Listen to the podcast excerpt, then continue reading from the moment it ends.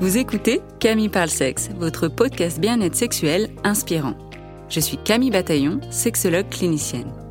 Dans ce podcast, vous l'aurez compris, je parle de sexe, de la sexualité au sens large.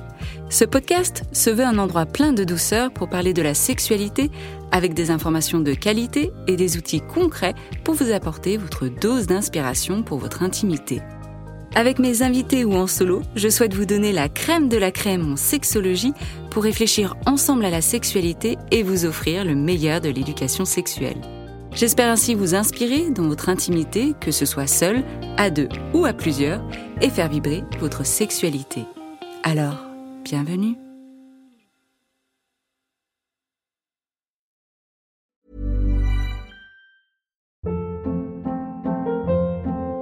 Hold up. What was that? Boring. No flavor. That was as bad as those leftovers you ate all week. Kiki Palmer here, and it's time to say hello to something fresh and guilt-free. Hello Fresh. Jazz up dinner with pecan-crusted chicken or garlic butter shrimp scampi. Now that's music to my mouth. Hello Fresh. Let's get this dinner party started. Discover all the delicious possibilities at hellofresh.com.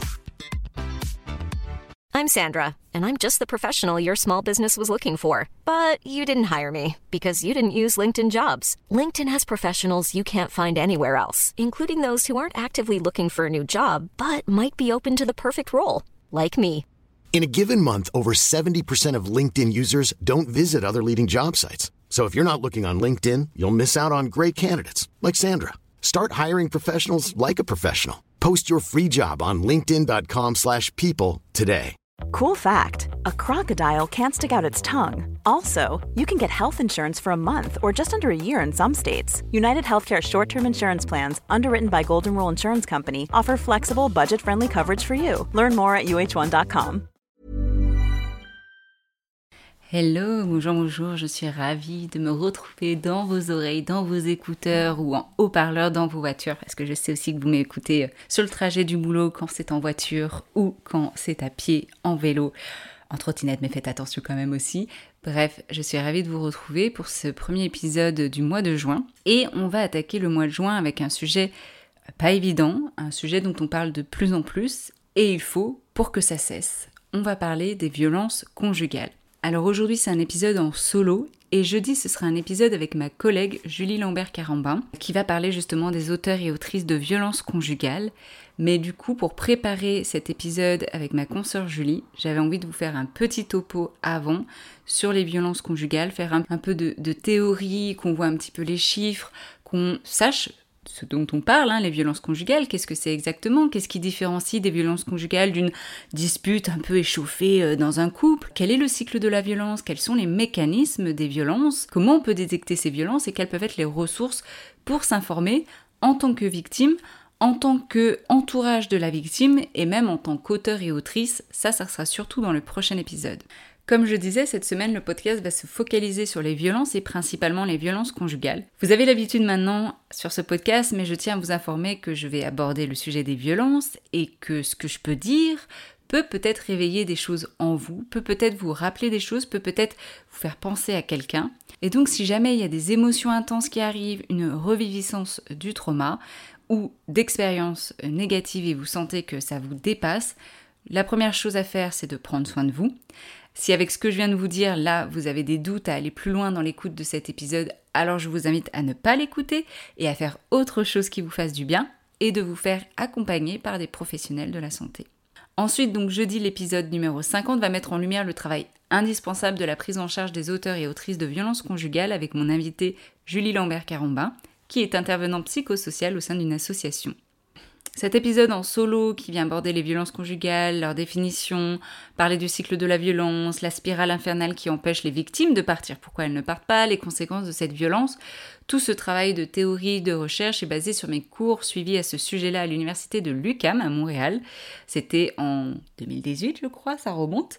Euh, avec une professeure d'ailleurs qui était super intéressante, Amélie Gauthier-Duchesne. Et donc c'est important que je la cite parce que euh, ce que je vais vous dire est inspiré de son travail, mais aussi de plein de ressources que je vais vous mettre dans les notes de l'épisode. Donc allez les voir une fois que, voilà, arrêtez de conduire, etc. Mais allez les voir et il y aura des ressources sur euh, des hors-séries que j'ai pu écouter dans des podcasts, sur euh, Reprendre sa liberté, femmes et violences, l'enquête sur les violences et rapports de genre euh, qui a été fait en, en 2015 qui a été faite en 2015, les violences à l'égard des femmes, plein d'enquêtes à ce sujet-là, et des associations, des aides aux victimes.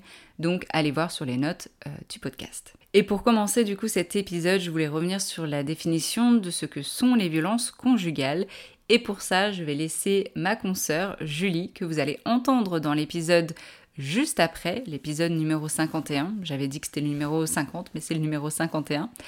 Euh, elle revient sur ces termes-là parce que ça lui semblait essentiel. Alors Julie, elle est basée euh, en Belgique, à Bruxelles, et donc euh, elle se base sur les définitions en Belgique, mais elle reprend de manière globale aussi. Donc voilà, ça vous donne un ordre d'idée aussi par rapport aux violences conjugales, ce qu'on entend. Oui, euh, Kémy, je, reprends par rapport à une question que tu m'as posée sur les définitions de la violence conjugale et c'est vraiment passionnant.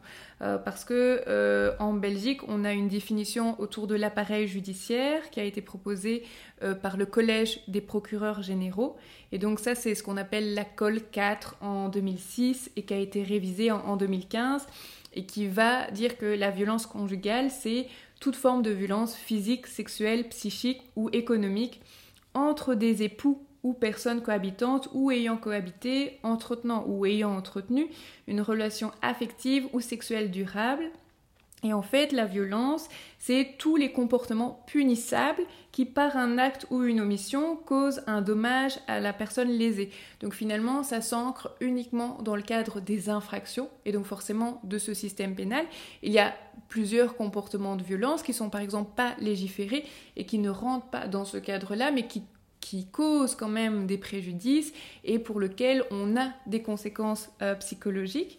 Et à côté de ça, en fait, ce qui est intéressant, c'est que euh, la Belgique s'est dotée d'une définition officielle suite, euh, à, suite à un, pan. Donc en fait, les pans, c'est les plans d'action nationaux contre les violences basées sur le genre. Et euh, suite euh, à un pan, il y a eu cette euh, définition qui a été adoptée en 2006 par le ministère, par les ministres fédéraux, communautaires et régions en Belgique. Enfin, c'est un petit peu long, mais qui définit la violence conjugale en apportant une intention. Donc, elle estime que la violence vise à contrôler ou à dominer l'un des partenaires elle comporte, et là il y a une liste plus exhaustive de comportements, les agressions, les menaces, les contraintes verbales, physiques, sexuelles, économiques, répétées ou amenées à se répéter. Donc dans l'idée, ça fait référence aussi au cycle des, violences de Walker. Euh, il euh, estime également que les enfants sont euh, victimes à part entière de ces violences, pas seulement témoins, mais ont un statut spécifique et euh, fait un rappel par rapport à, euh, l'histoire ou même euh, au point de vue sociaux. Et donc, il y a, cette, il y a ce paragraphe qui dit qu'il paraît que dans la grande majorité, les auteurs de ces violences sont des hommes et les victimes des femmes. Et les violences dans les relations intimes sont la manifestation dans la sphère privée de relations de pouvoir inégales entre les femmes et les hommes encore à l'œuvre dans notre société. Et euh, la définition continue en disant que cela vise des couples, mariés ou non, hétérosexuels ou homosexuels, qu'ils cohabitent ou non. Euh, ce qui est intéressant, c'est euh, finalement la, visée féministe de cette définition et également le fait que nous, dans notre travail, vu qu'on va prendre en charge des personnes qui viennent par la voie pénale, on va plutôt adopter l'autre définition, même s'il y a beaucoup de grilles de lecture qui peuvent être euh, utilisées, et on va prendre en charge tout comportement de violence, quel qu'il soit, euh, dans le cadre du couple ou euh, de la famille. Merci Julie pour tes définitions et je voulais ajouter du coup la définition du service public français. Les violences conjugales sont punies par la loi, qu'elles visent un homme ou une femme, qu'elles soient physiques, psychologiques ou sexuelles. Il s'agit de violences commises au sein des couples mariés, paxés ou en union libre. Si vous êtes victime et que vous signalez les faits, vous pouvez être aidé et protégé. Vous pouvez bénéficier de l'aide et de la protection, quelle que soit votre nationalité et quelle que soit la durée de votre séjour en France. Alors on peut se demander aussi quelles sont les prévalences au niveau des violences conjugales. Euh, avant d'aborder en France, je voulais vraiment reprendre une méta-analyse de 2022 qui regroupe plus de 366 études mondiales pour estimer la prévalence au niveau mondial, régional et national de la violence physique ou sexuelle ou des deux exercée par un partenaire intime à l'encontre des femmes et ça c'était sur l'année 2018. Donc ces données, elles proviennent de plus de 160 pays et régions qui couvrent du coup plus de 90% de la population mondiale de femmes et de filles à partir de 15 ans, voire plus. Et à l'échelle mondiale, on estime que 27% des femmes âgées de 15 à 49 ans ayant déjà été en couple ont subi des violences physiques ou sexuelles, ou les deux, de la part de leur partenaire intime au cours de leur vie. On voit que cette violence, elle commence tôt, qu'elle touche les adolescentes et les jeunes femmes, entre 15 à 19 ans, ça c'est une proportion de plus de 24% des femmes âgées de 15 à 19 ans, et 26% de femmes âgées de 19 à 24 ans ayant déjà subi cette violence au moins une fois depuis l'âge de leurs 15 ans. Bien sûr, il existe des variations au niveau régional et national. On se rend compte que les pays à faible revenu font état d'une prévalence beaucoup plus élevée de la violence que, par exemple, des pays à revenus plus élevés.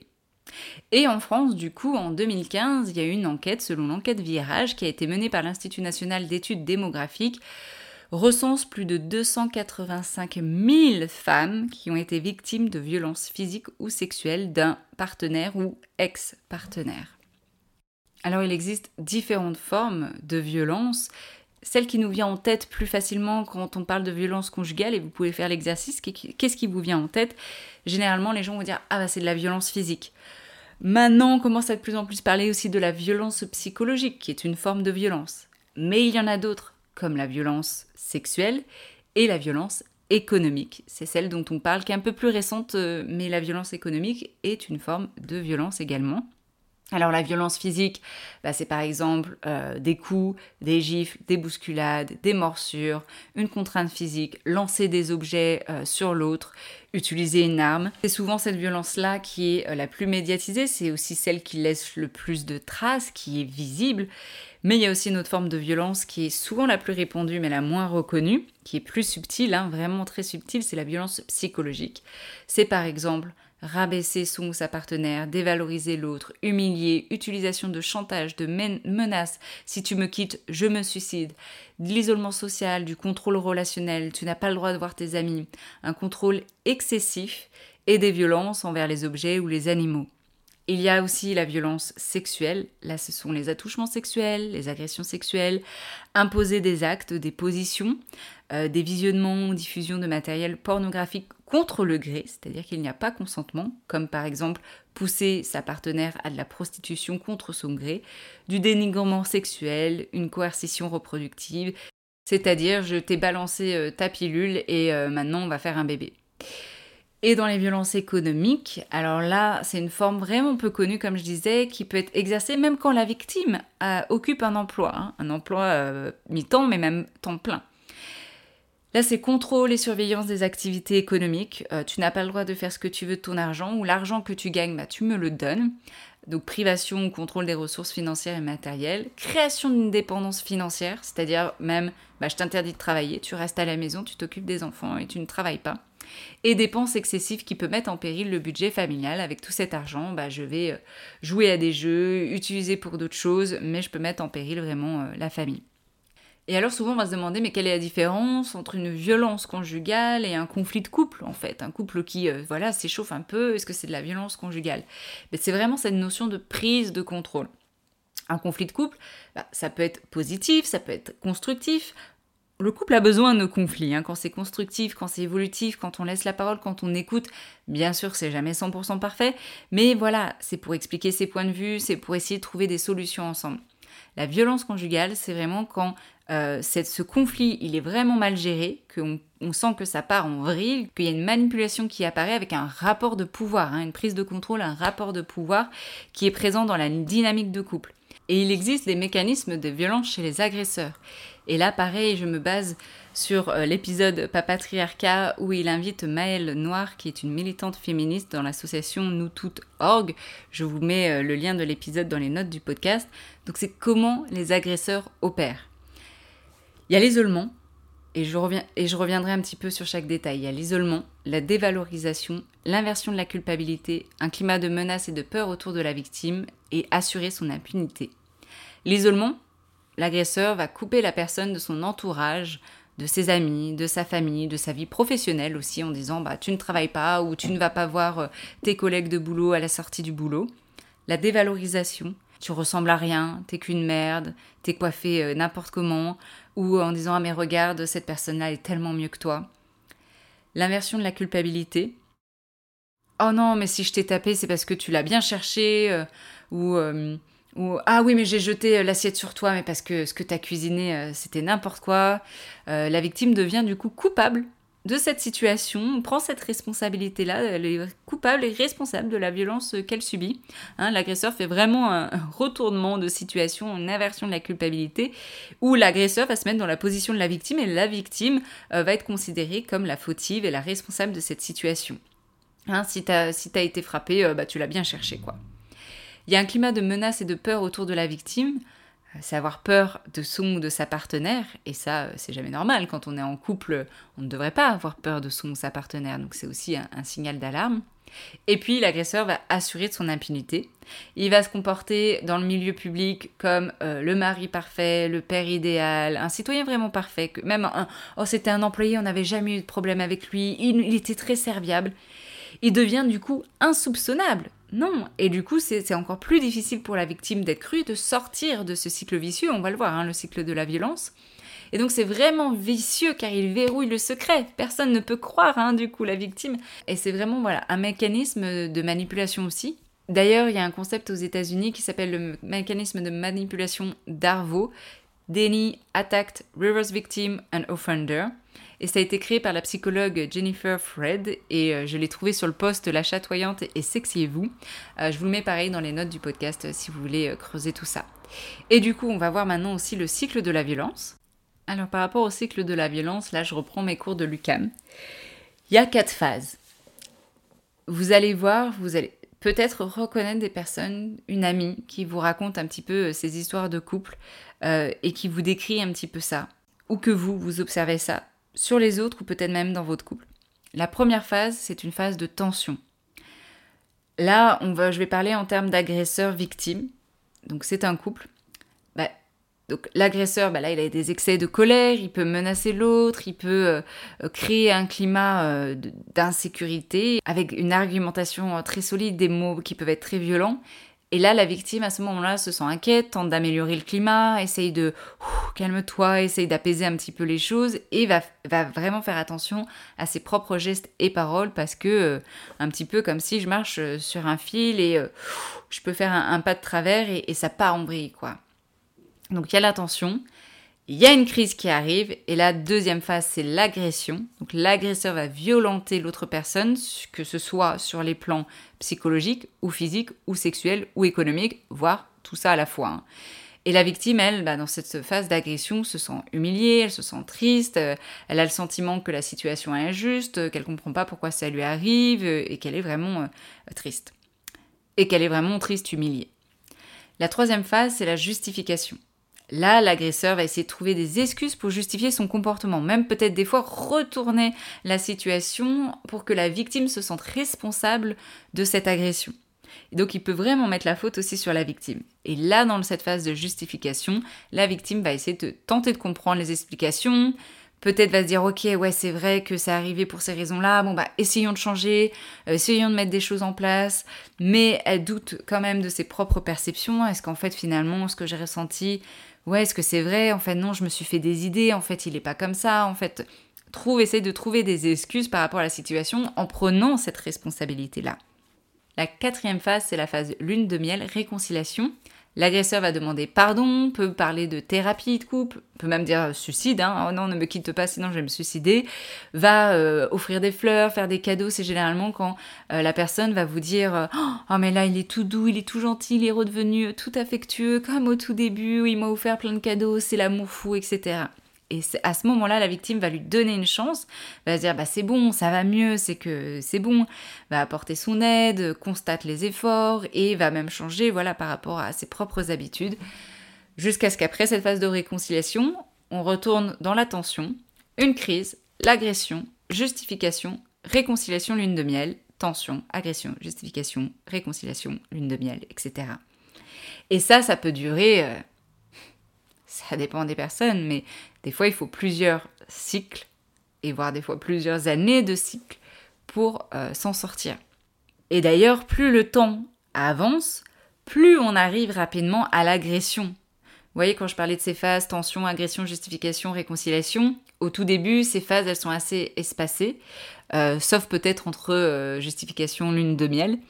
Mais plus le temps avance, et plus en fait, il y a presque pas de temps de répit entre ces phases-là. Et c'est là où en fait la violence peut monter aussi crescendo.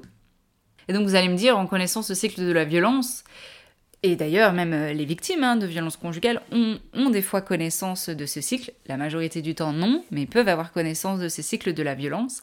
Et on peut se dire, bah, pourquoi les personnes qui subissent de la violence conjugale restent quand même avec leur partenaire violent? Bah, déjà, il y a un isolement social, comme on l'a dit, parce que souvent la victime, elle est coupée de tout contact, hein, que ce soit avec les parents, les amis, l'entourage. Euh, il y a des fois peu d'accès aux ressources, se sent très seul, hein, vraiment, et se dit mais oh, sans lui, euh, je ne peux pas m'en sortir, j'ai besoin de lui. Il y a une dépendance qui a été créée. Il y a une peur des représailles, et c'est pas négligeable, hein, que ce soit une peur des représailles dirigée vers soi, la victime, ou les enfants. Hein, qui des fois euh, vont servir euh, d'armes. Hein, euh, si, si tu ne fais pas ça ou si tu me quittes, bah, je, vais, je vais te faire la misère, tes enfants, nos enfants te détesteront ou je vais faire du mal aux enfants. Elles peuvent avoir aussi un manque de confiance envers le système judiciaire et policier, ce qui peut se comprendre aussi au vu des actualités et au vu des fois du manque de soutien. La peur du jugement aussi, de ne pas être cru. souvent pour l'entourage, tombe de haut parce que bah, les victimes gardent ça pour elles et euh, le couple fait bonne figure dans la place publique. Mais il y a peur du jugement, la peur de ne pas être cru, que ce soit par l'entourage, que ce soit par le système judiciaire et policier.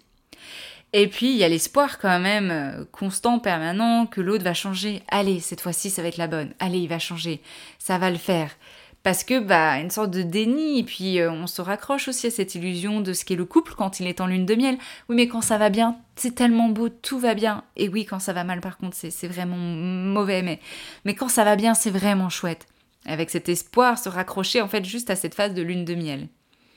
Et donc on se rend compte qu'en fait finalement pour qu'une personne puisse quitter son, son sa partenaire violent violente, la personne a besoin de ressources elle a besoin de savoir que ses enfants, si elle en a, sont protégés. Et des fois aussi, c'est un déclic. C'est quelque chose de dire, par contre, le jour où il me fait ça, là, c'est, là, c'est un seuil de non-retour. Et ce seuil de non-retour, quand il est atteint, c'est là où la personne, des fois, va dire, c'est bon, je pars.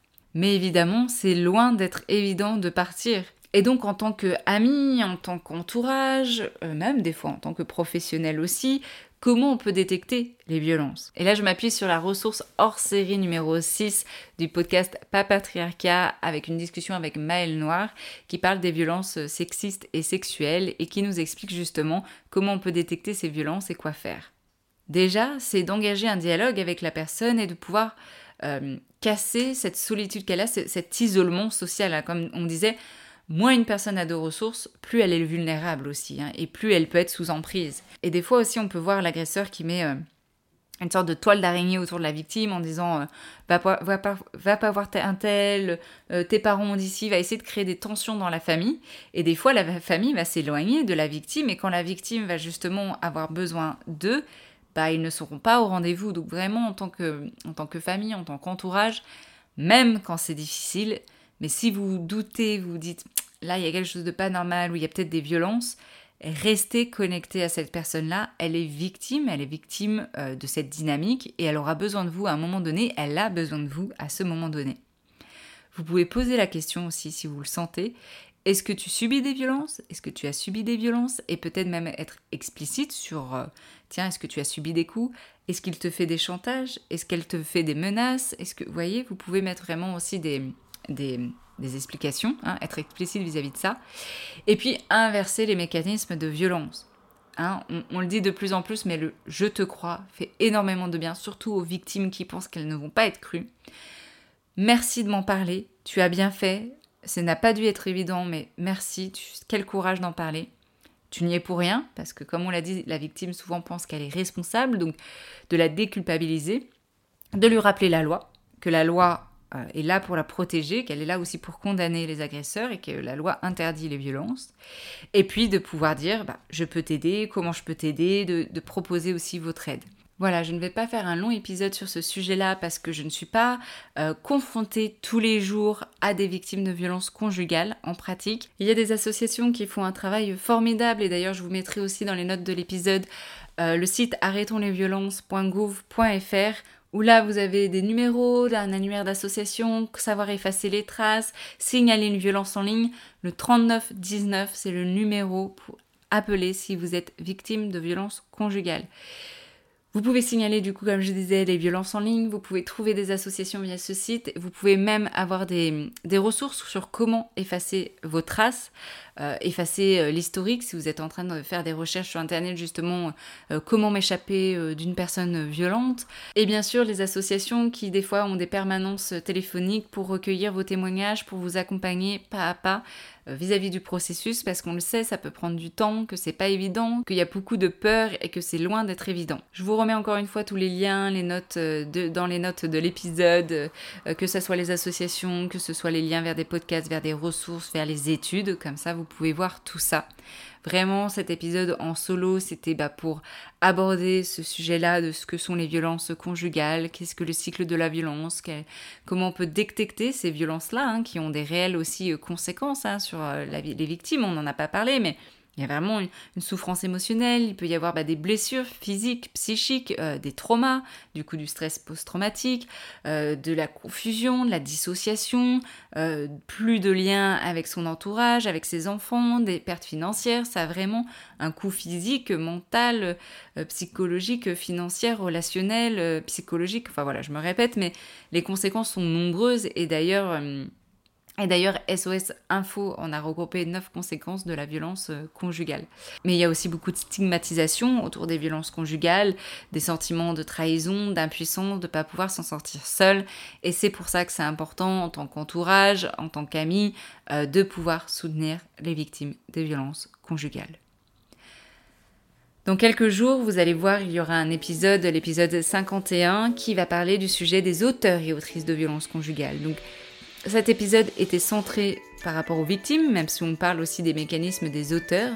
Et dans l'épisode avec Julie Lambert-Carambin, là on va vraiment parler des auteurs et autrices de violences conjugales. Quelle, est la prise en charge hein, vis-à-vis de ça pour éviter aussi les récidives? C'est un épisode euh, nécessaire qui n'est pas évident. Euh, c'est vrai que de parler des auteurs et de leur prise en charge, bah, ça peut des fois être mal vu, mal perçu en se disant mais en fait il faudrait s'intéresser d'abord aux victimes et les accompagner au mieux oui, et je pense qu'aussi il faut accompagner au mieux les agresseurs pour éviter des récidives et même améliorer aussi le chemin de la prévention. La prévention pour en fait ne pas venir réparer euh, des traumas, de la violence, mais en fait prévenir ces violences-là, c'est quand même le plus important. Voilà. Bah écoutez, je vous laisse sur cette euh, fin d'épisode. Je vous retrouve d'ici quelques jours pour la suite des épisodes du podcast Camille parle sexe. À bientôt.